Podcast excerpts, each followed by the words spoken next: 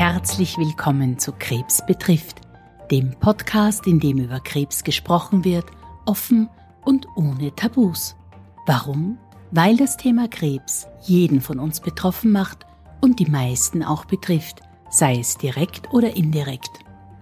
Wir wollen mit diesem Podcast über Krebs aufklären, wir möchten euch Wissen vermitteln und euch Mut machen.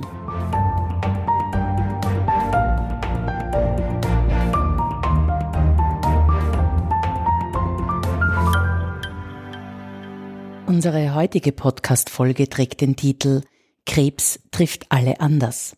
Dieser Titel ist, bezogen auf unterschiedliche Themen, sehr wahr.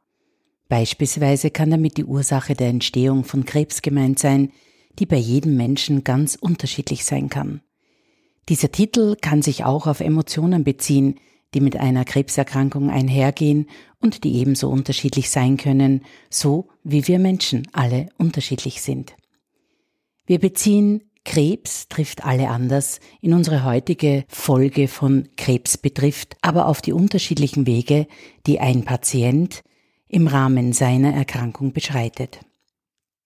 Auch wenn dieser Weg für alle Patienten verschieden ist, gibt es doch einige Stationen und Begriffe, die alle betreffen.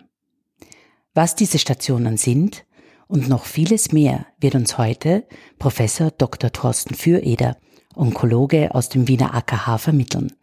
Herzlich willkommen zu Krebs betrifft. Thorsten, freut mich, dass du den Weg zu uns gefunden hast. Ich darf dich ersuchen, dass du dich unseren Zuhörern vorstellst. Vielen Dank auch für die liebe Einleitung. Mein Name ist wie gesagt Thorsten Fürrider. Ich bin Onkologe im AKH, das schon mittlerweile 15 Jahre und beschäftige mich dort vor allem mit Lungenkrebs als auch Kopfhalstumoren. Was ist denn ein Onkologe? Dazu muss man mal sagen, Onkologie ist die Wissenschaft von den Krebserkrankungen. Das können sowohl gutartige als auch bösartige Krebserkrankungen sein.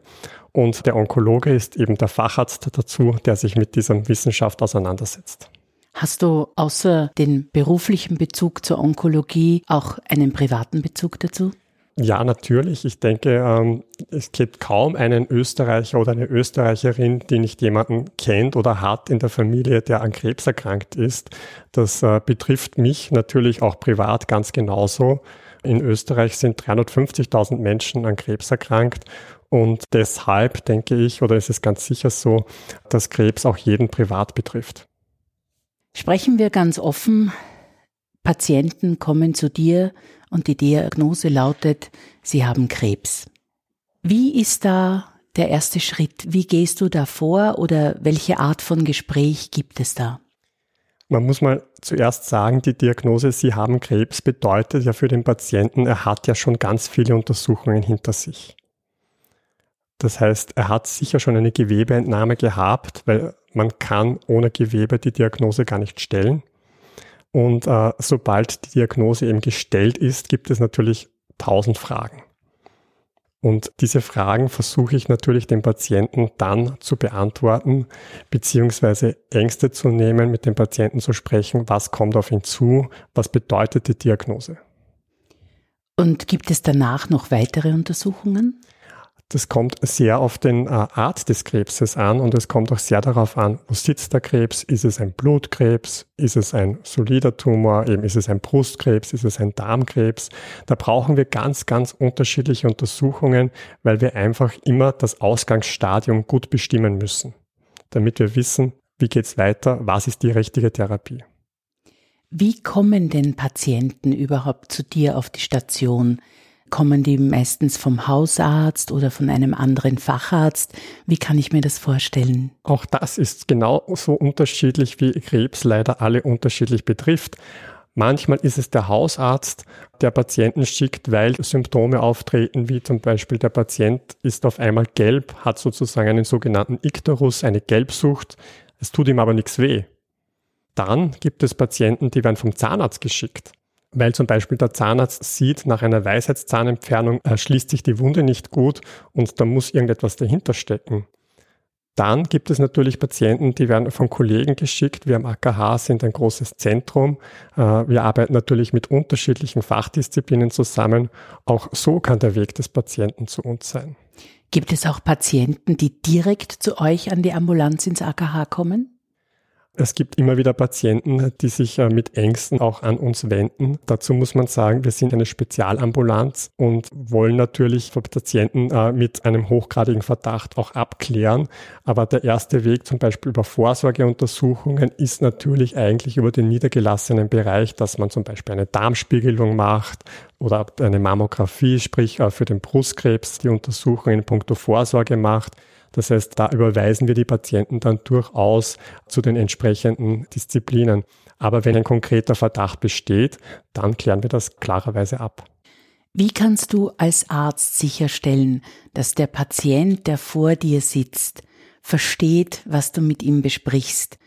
Einerseits ist die Materie Onkologie, Krebs hochkomplex, auf der anderen Seite kann man, glaube ich, sehr oft davon ausgehen, dass äh, der Patient oder auch die begleitenden Personen, die vor dir sitzen, in einer Art Schockzustand sind und vielleicht gar nicht so gut aufnehmen können, was du ihnen erklärst. Das ist äh, völlig richtig und das ist auch eine unglaubliche Herausforderung. Beziehungsweise ist es wahrscheinlich notwendig oder ist es ganz sicher notwendig, dass ein Patient nicht nur ein einzelnes Gespräch mit dem Onkologen und mit dem Arzt hat, sondern äh, auch viele und mehrere Gespräche, auch natürlich teilweise über das Thema, das man vielleicht auch schon besprochen hat. Klar, wenn man äh, die Diagnose bekommt, ist man geschockt und da bricht vielleicht auch für vielen eine Welt zusammen. Das wird wahrscheinlich dir so gehen und es geht auch, würde auch mir so gehen.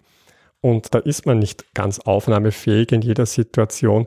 Das bedeutet, ich frage die Patienten auch aktiv sehr oft, haben sie das verstanden? Haben sie Fragen? Was beschäftigt sie? Was wollen sie denn gerne noch wissen? Und das funktioniert auch nicht in einem Besuch gleich auf einmal, sondern der Patient kommt ja regelmäßig zu uns und diese Gespräche muss man auch öfter führen. Und er fragt dann hoffentlich bei dir nochmal nach. Ich glaube, auch ein guter Onkologe fragt den Patienten auch, ob er noch Fragen hat, beziehungsweise äh, ermuntert den Patienten nachzufragen. Also ich glaube, es ist auch am Ende auch ein bisschen Verantwortung des Arztes, den Patienten, sage ich mal, dahingehend aus der Reserve zu locken.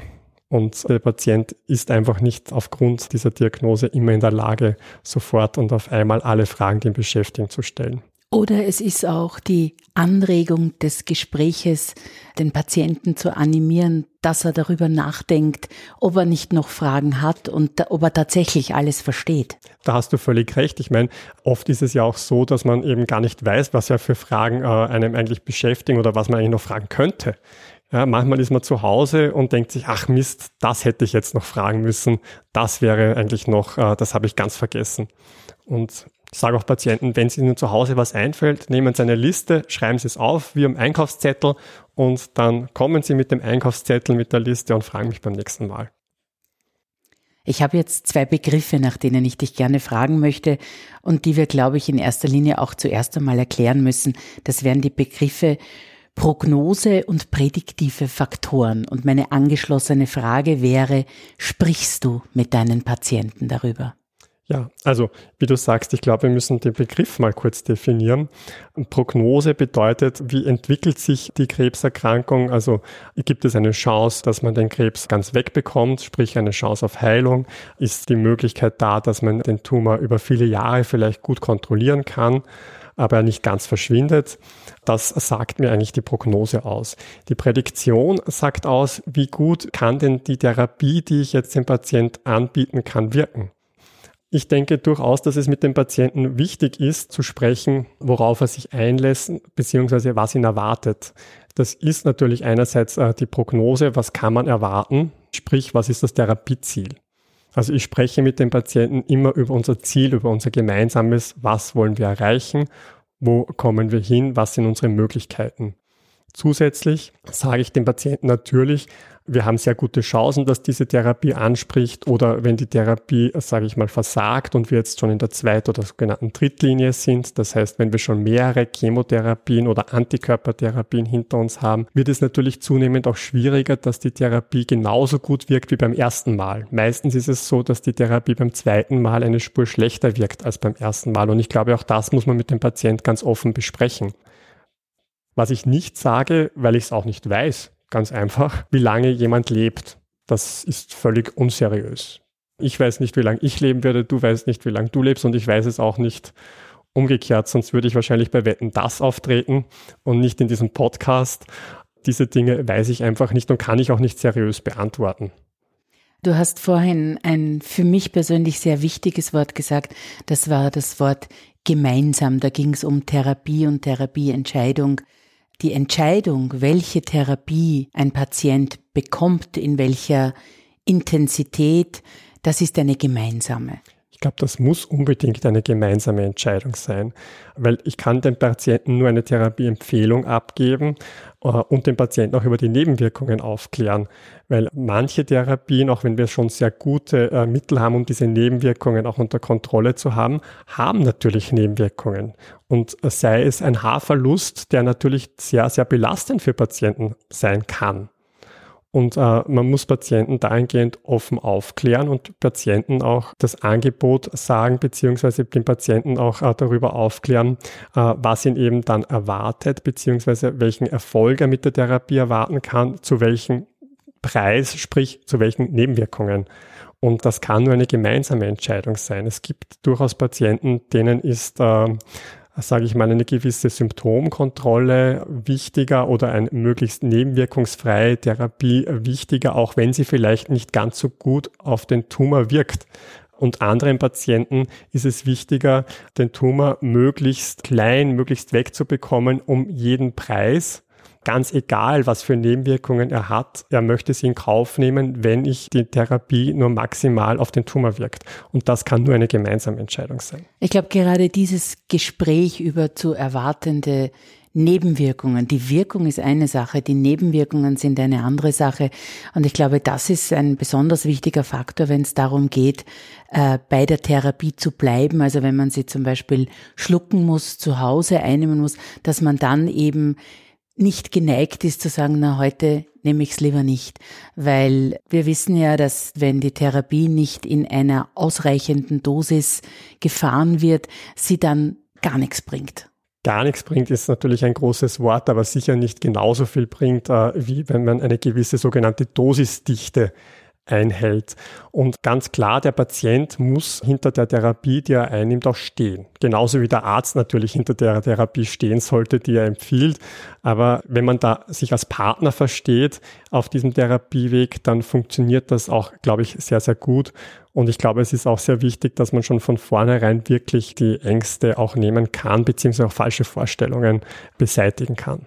Und wichtig finde ich es auch, dass Patientinnen und Patienten wissen, dass sie mit erlebten Nebenwirkungen immer wieder zum Arzt zurückkommen können und dass es ja Möglichkeiten gibt durch Modifizierungen der Dosis, aber kontrollierte Modifizierungen, dass sie es dann vielleicht besser vertragen. Eine Zeit lang kann man weniger nehmen und dann kann man eventuell wieder zum vorgegebenen Schema zurückkehren.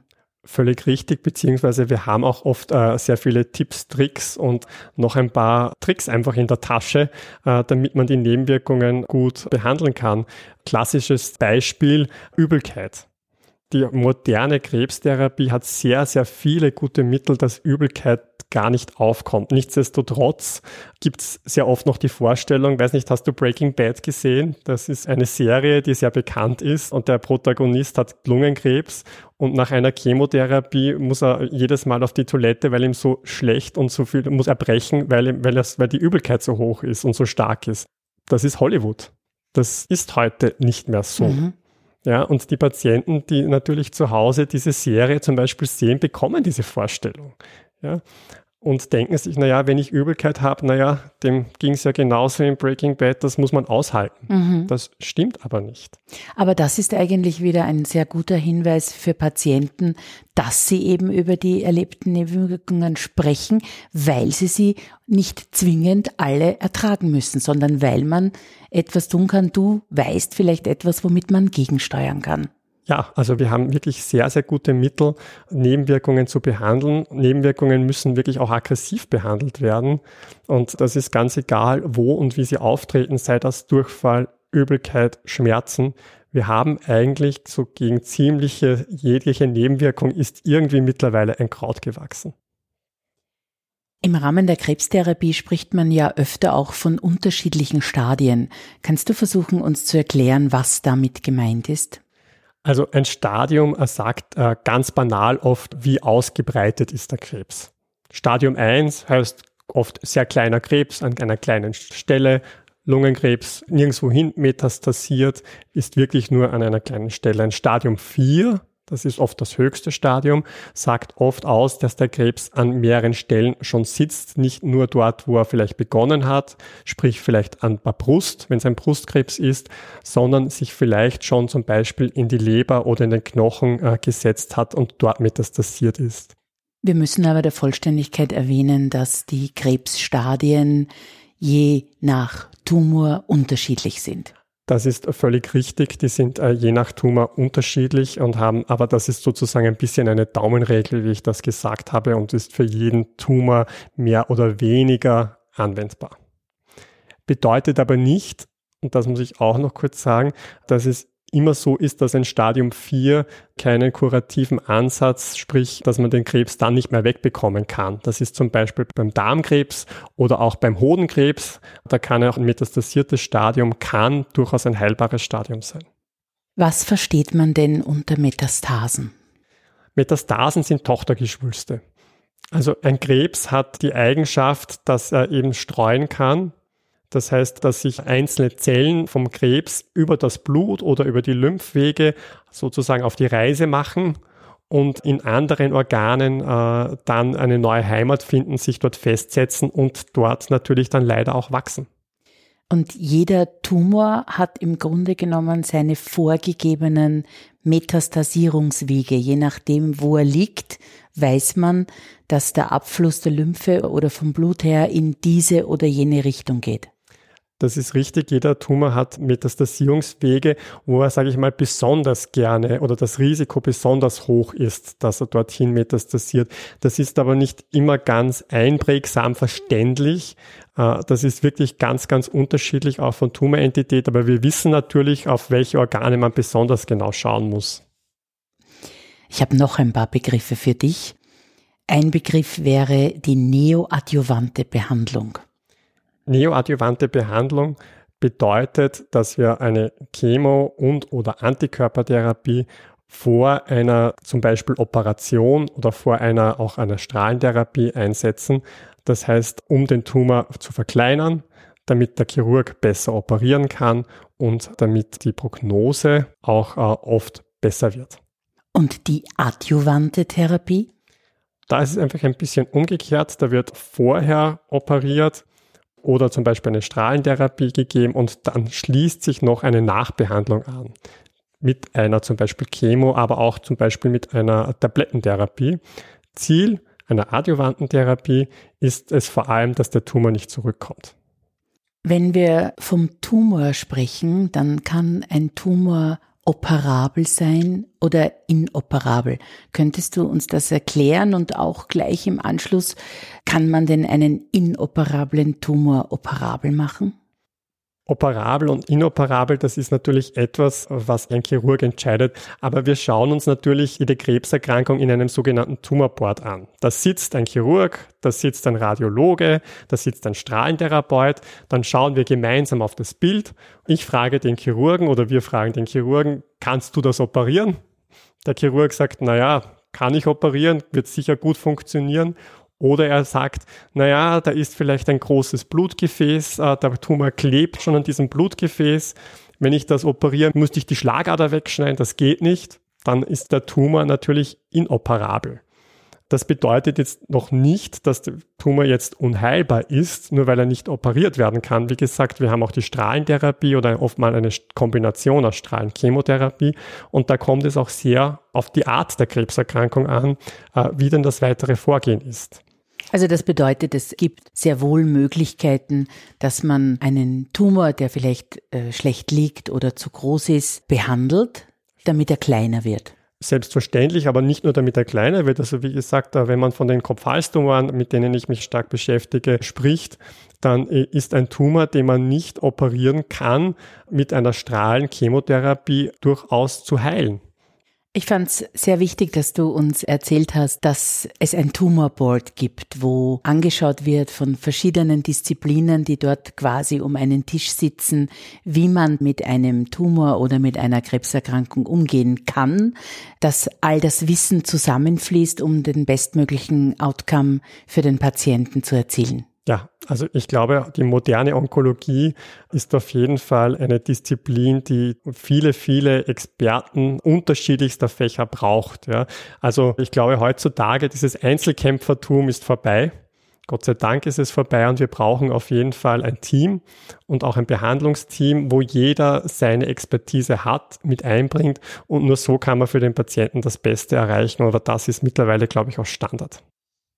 Wenn wir von Therapien sprechen, dann gibt es sogenannte lokale Therapien oder auch systemische Therapien. Was versteht man darunter? Lokaltherapie behandelt den Tumor an der Stelle, wo er ist. Zum Beispiel an der Brust oder an der Lunge oder am Kehlkopf. Das ist eben sehr oft oder eigentlich vor allem eine Operation oder auch eine Strahlentherapie. Wenn der Tumor jetzt gestreut hat und den Körper, also an mehreren Stellen ist und den Körper nennen wir eben oft System, dann braucht es eben eine systemische Therapie, weil die Vorstellung ist, dass der Tumor an vielen, vielen Stellen im Körper sitzt und man kann natürlich nicht den Knochen operieren, die ganze Lunge operieren, die Leber operieren. Man kann natürlich auch nicht den ganzen Körper bestrahlen. Da macht nämlich eine Lokaltherapie dadurch keinen Sinn. Das heißt, äh, ein Tumor, der in einem System, also im gesamten Körper sich ausgebreitet hat, braucht eine systemische Therapie, sprich eine Antikörper- oder Chemotherapie, Infusionen oder Tabletten. Kannst du die Therapien kombinieren?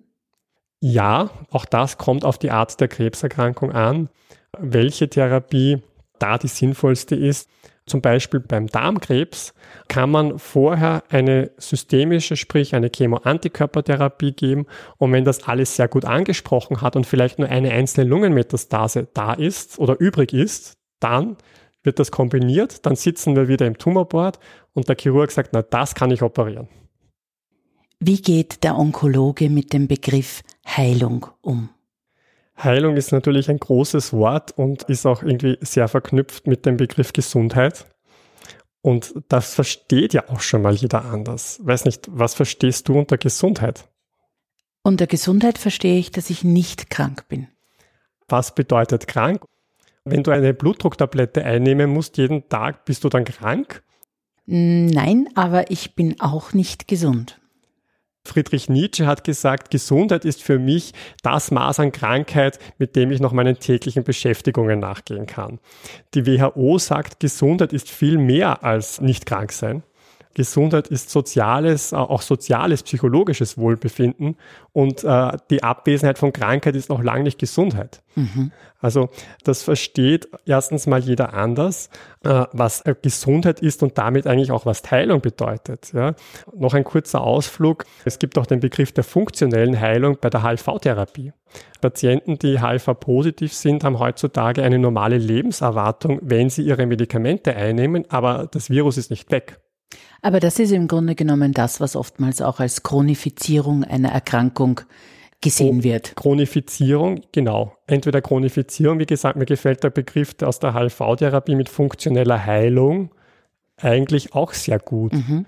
Ja, und äh, da ist eben durchaus die Frage auch in der Onkologie, welche Erwartungen habe ich, was bedeutet es für mich? Heilung ist wirklich ein großes Wort. Man muss natürlich auch sagen, selbst wenn wir den Tumor geheilt haben, wenn der Tumor weg ist, es besteht je nach Tumorentität natürlich das Risiko eines Rückfalls. Das ist ganz unterschiedlich, welchen Tumor man hat. Und man darf ja nicht vergessen, es gibt ja auch Risikofaktoren. Ein Drittel der Krebserkrankungen sind durch das Rauchen bedingt. Das heißt, wenn ich weiter rauche, selbst wenn ich geheilt bin, habe ich natürlich ein Risiko, dass dieser Tumor oder vielleicht an einer anderen Stelle ein anderer Tumor entsteht, weil ich mich dem Risikofaktor weiter aussetze. Das heißt, der Begriff Heilung ist wirklich ein sehr, sehr breiter, der für jeden auch anders ist. Ja? Und auch ein Patient eben, wie du gesagt hast, der zwar jetzt funktional, funktionell geheilt, geheilt ist. Ja, also ich habe Patienten, die leben jetzt schon fünf Jahre mit diesen neuen Immuntherapien, mit metastasierten Lungenkrebs. Da sehen wir momentan gar keinen Tumor in der Bildgebung. Der Patient kommt alle drei Wochen entweder äh, zur Immuntherapie oder kommt dann, äh, hat die dann vielleicht sogar schon aufgehört und kommt einfach zu Kontrollen. Wir sind uns nicht sicher, dass da nicht irgendwo eine Krebszelle noch schlummert. Aber funktional ist der Patient momentan geheilt. Stichwort Kontrolle. In welchen Abständen werden die Patienten denn kontrolliert? Auch das ist so unterschiedlich, wie Krebs eben alle betrifft und alle treffen kann und welcher Krebs es ist. Das kommt wirklich darauf an, welche Tumorentität, also welche Krebsart ist es, wie lange ist es denn her, dass eine Behandlung gehabt hat. Natürlich, je länger es her ist, desto besser, desto weniger oft muss man oft den Patienten sehen. Oft sind die Rückfalls, das Risiko für einen Rückfall oft die ersten zwei, drei Jahre am größten oder am höchsten und da sehen wir die Patienten natürlich öfter. Wenn jemand äh, schon seit zehn Jahren tumorfrei ist, ist es oft nicht notwendig, den Patienten äh, sehr oft einzubestellen, beziehungsweise abhängig von der Tumorentität auch gar nicht mehr. Thorsten, wie ist deine Einstellung zum Thema Spontanheilung? Da sind wir natürlich wieder ein bisschen auf die Begriffe. Was ist Heilung und was ist spontan?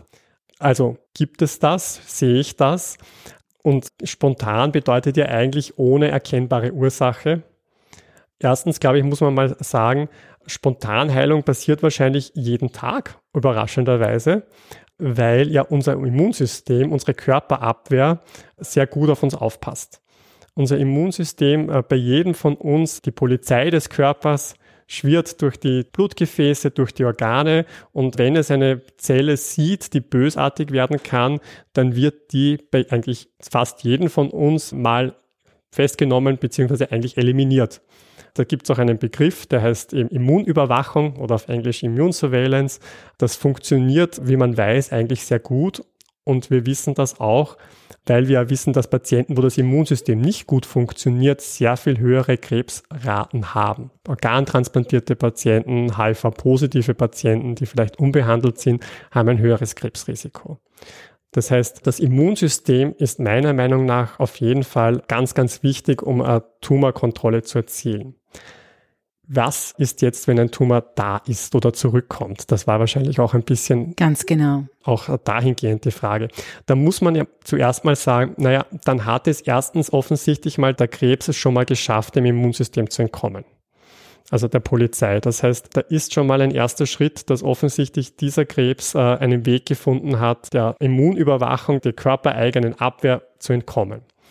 Da gibt es natürlich durchaus Berichte in der Literatur, die auch sehr gut beschrieben sind. Zum Beispiel der Nierenkrebs, das Nierenzellkarzinom. Was wir sehen, wir äh, operieren, machen eine Lokaltherapie, operieren einen Teil der Niere oder die Niere raus, die befallen ist und die Lungenmetastase wird kleiner oder verschwindet. Das ist gut beschrieben, dass es das gibt. Das stellt auch niemand in Abrede. Wir wissen nur nicht ganz warum. Wir glauben natürlich auch, das Immunsystem ist auch hier Partner und spielt eine große Rolle. Ich glaube, das Problem an den äh, Spontanheilungen beziehungsweise an Spontanremissionen ist, dass wir nicht wissen, was es auslöst. Ja, das heißt, es gibt offensichtlich einen Schalter oder vielleicht auch mehrere, die eben dem Immunsystem, und ich glaube, das Immunsystem ist äh, vor allem verantwortlich für diese Phänomene, die wir da so äh, sehen und die auch beschrieben sind. Es gibt einen Schalter, den man umlegen muss. Wir kennen ihn nur nicht. Ja, oder vielleicht gibt es auch drei, vier Schalter, die man umlegen muss. Ja. Es ist auch beschrieben, Patienten zum Beispiel, die äh, Fieber haben oder eine Infektion, auf einmal wird ein Tumor kleiner. Ja da muss es sozusagen etwas geben. Das bedeutet aber leider nicht, und genau das ist ein bisschen der Pferdefuß, dass, dass jeder Patient, wenn er Fieber hat, eine, auf eine Tumorverkleinerung hoffen kann oder jeder Patient, der eben bei einem Nierenzellkarzinom operiert wird, die Lungenmetastase kleiner wird oder verschwindet. Es ist beschrieben, wir wissen, es gibt das. Das bedeutet aber nicht, dass wir es unbedingt ausnützen können oder dass wir wissen, wie kommt es denn dazu. Es wird viel daran geforscht, aber ich denke, ähm, es ist wichtig auch für den Patienten, dass man natürlich die Therapien, die bewiesenermaßen wirken, wo wir wissen, äh, das hat einen Effekt, da wissen wir, welche Schalter können wir umlegen, was können wir erwarten, können wir den Patienten vielleicht auch damit heilen. Ich glaube, dass man darauf setzen muss und soll, auch als Patient, auf die Wissenschaft, äh, was äh, momentan erforscht ist und welche Medikamente es momentan gibt. Und diese Spontanheilungen, äh, glaube ich, sollten uns, oder diese Spontanremissionen sollten uns, glaube ich, oder tun das auch, uns anstacheln, mehr zu erforschen und äh, herauszufinden, wie kommt man denn dazu und kann man das denn nicht irgendwie einbauen in unsere Standardtherapien? Das heißt, das wird erforscht, ja. um zu verstehen, was im Körper passiert, damit man es gegebenenfalls auch anderen Patienten zugute führen kann. Auf jeden Fall, ja, beziehungsweise diesen Mechanismus, der eben in Einzelfällen beschrieben ist, auf den Großteil der Patienten umlegen kann. Aber du hast uns auch erklärt, dass es nicht der richtige Ansatz ist, zu sagen, warten wir jetzt einmal ein bisschen ab und schauen wir, ob der Körper vielleicht selber damit zurechtkommt, wenn ein Patient vor dir sitzt mit einer Tumorerkrankung. Das, dafür würde ich auf jeden Fall warnen und das würde ich auf keinen Fall in irgendeiner Form empfehlen, weil es einfach völlig unklar ist, ob das passiert. Wie gesagt, der Schalter, den man umlegen muss, damit so etwas passiert, völlig im Dunkeln, ganz unklar. Und was halt leider der Regelfall ist, dass es eben nicht passiert und dann hat man vielleicht wertvolle Zeit verloren. Und wir wissen auch gar nicht, ob jeder Patient diesen Schalter überhaupt hat. Also da ist einfach noch viel Forschungsarbeit notwendig. Und ich würde wirklich davor warnen, dass man das als Patient abwarten möchte, weil es wirklich, wirklich wertvolle Zeit dadurch verstreichen kann. Und wir wissen natürlich, je kleiner ein Tumor ist, je früher man ihn erwischt, desto besser ist er behandelbar. Und es gibt de facto keine Tumorentität, wo wir nicht dem Patienten in irgendeiner Form eine Behandlung anbieten können. Und ich glaube, es ist auch sehr wichtig, dass die Patienten äh, von diesem auch Gebrauch machen, weil die Behandlungen, die wir anbieten, natürlich haben sie Nebenwirkungen, aber sie haben auch eine Wirkung. Ich möchte mit dir noch gerne ein Thema ansprechen, ein Szenario, das man nicht wirklich erleben möchte, das aber auch immer wieder vorkommt, das ist das äh, Thema, es gibt keine weitere Therapieoption mehr, man ist austherapiert. Also austherapiert ist ein Wort, das ich sehr ungern oder eigentlich gar nicht verwende, weil der Eindruck entsteht eben, dass wir den Patienten nicht mehr therapieren und äh, das stimmt ja so nicht. Also es wird kein Patient alleine gelassen und äh, erhält jetzt keine Therapie mehr oder nach Hause geschickt. Und man muss wirklich äh, sagen, dass wir auch Patienten, wo jetzt eine Dritt-, Viert- oder Fünf-Linie-Therapie nicht mehr wirkt, natürlich nicht alleine lassen und auf jeden Fall auch da ein Therapieziel haben, das eben Lebensqualität heißt. Und die Patienten werden behandelt. Äh, es ist sehr wichtig, dass wir sie in puncto Schmerzen gut einstellen. Es ist sehr wichtig, dass die Patienten auch nicht das Gefühl haben, dass sie schlecht Luft bekommen. Es ist äh, sehr wichtig, dass die Patienten psychoonkologisch betreut werden. Das heißt, die Therapie eines Patienten geht natürlich auch weiter. Aber das bedeutet, dass, wie du gesagt hast, das Wort austherapiert im Grunde genommen nicht existiert. Ich halte das für ein ganz schreckliches Wort. Ja, sondern dass es immer wieder und immer noch Optionen gibt, wie man einen Patienten versorgen kann. Unter anderem bestünde auch die Möglichkeit, an einer experimentellen Therapie, an einer klinischen Prüfung teilzunehmen, wo gerade eine Therapieoption erforscht wird. Ja, klinische Prüfungen sind wichtig. Es ist natürlich nicht so, dass es für jede Situation immer die richtige klinische Prüfung gibt. Und äh, man muss auch bedenken, äh, wenn ein Patient sehr viele Therapien schon hatte, er oft äh, körperlich sehr geschwächt ist. Und wir wissen auch, ein geschwächter Patient profitiert nicht immer von weiteren Krebstherapien im Sinne von Chemo oder Antikörper oder auch neuen Therapien. Das heißt, man muss äh, dahingehend wirklich auch das Therapieziel mit dem Patienten manchmal ein bisschen verändern oder das Therapieziel mit dem Patienten auch manchmal neu definieren. Zu den klinischen Studien, ich glaube, das ist eine ganz, ganz wichtige Einrichtung, die es da gibt. Äh, wir wollen besser werden. Ja, die Wissenschaft bleibt ja nicht stehen und wir wollen immer mehr Patienten mit immer besseren Medikamenten ein immer besseres und längeres Leben ermöglichen. Also die klinischen Studien untersuchen einfach äh, neue Medikamente, neue Optionen und vergleichen es sehr oft mit dem, was man bis jetzt hatte. Thorsten, lass uns die Eckpunkte unseres Gesprächs noch einmal zusammenfassen. Arzt, Patient, ein Team. Ganz wichtig, wir müssen mit dem Patienten gemeinsam ein Therapieziel festlegen, um den Weg gemeinsam zu gehen. Und das Tumorboard? Das Tumorboard ist ein Team der Experten, in dem gemeinsam die richtige Therapie für den Patienten festgelegt wird. Nächste Stichwortkombination, keine Wirkung ohne Nebenwirkung. Nebenwirkungen müssen auf jeden Fall mit dem Arzt besprochen werden, weil es ganz viele Tipps und Tricks gibt, um diese Nebenwirkungen möglichst hintanzuhalten, aber die Wirkung nicht zu verlieren. Thorsten, vielen lieben Dank für das Gespräch und die unglaublich vielen Informationen, die du uns gegeben hast. Ja, auch von meiner Seite, das hat wirklich Spaß gemacht und ich freue mich vielleicht in einer zukünftigen Podcast-Folge wieder mit dabei zu sein. Danke.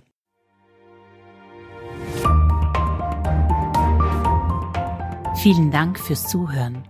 Wir hoffen, die heutige Folge war für euch interessant und regt an, mehr über das Thema Krebs zu sprechen. Vergesst bitte nicht, dass ihr uns per E-Mail kontaktieren könnt. Die Adresse lautet krebsbetrifft.merkgroup.com.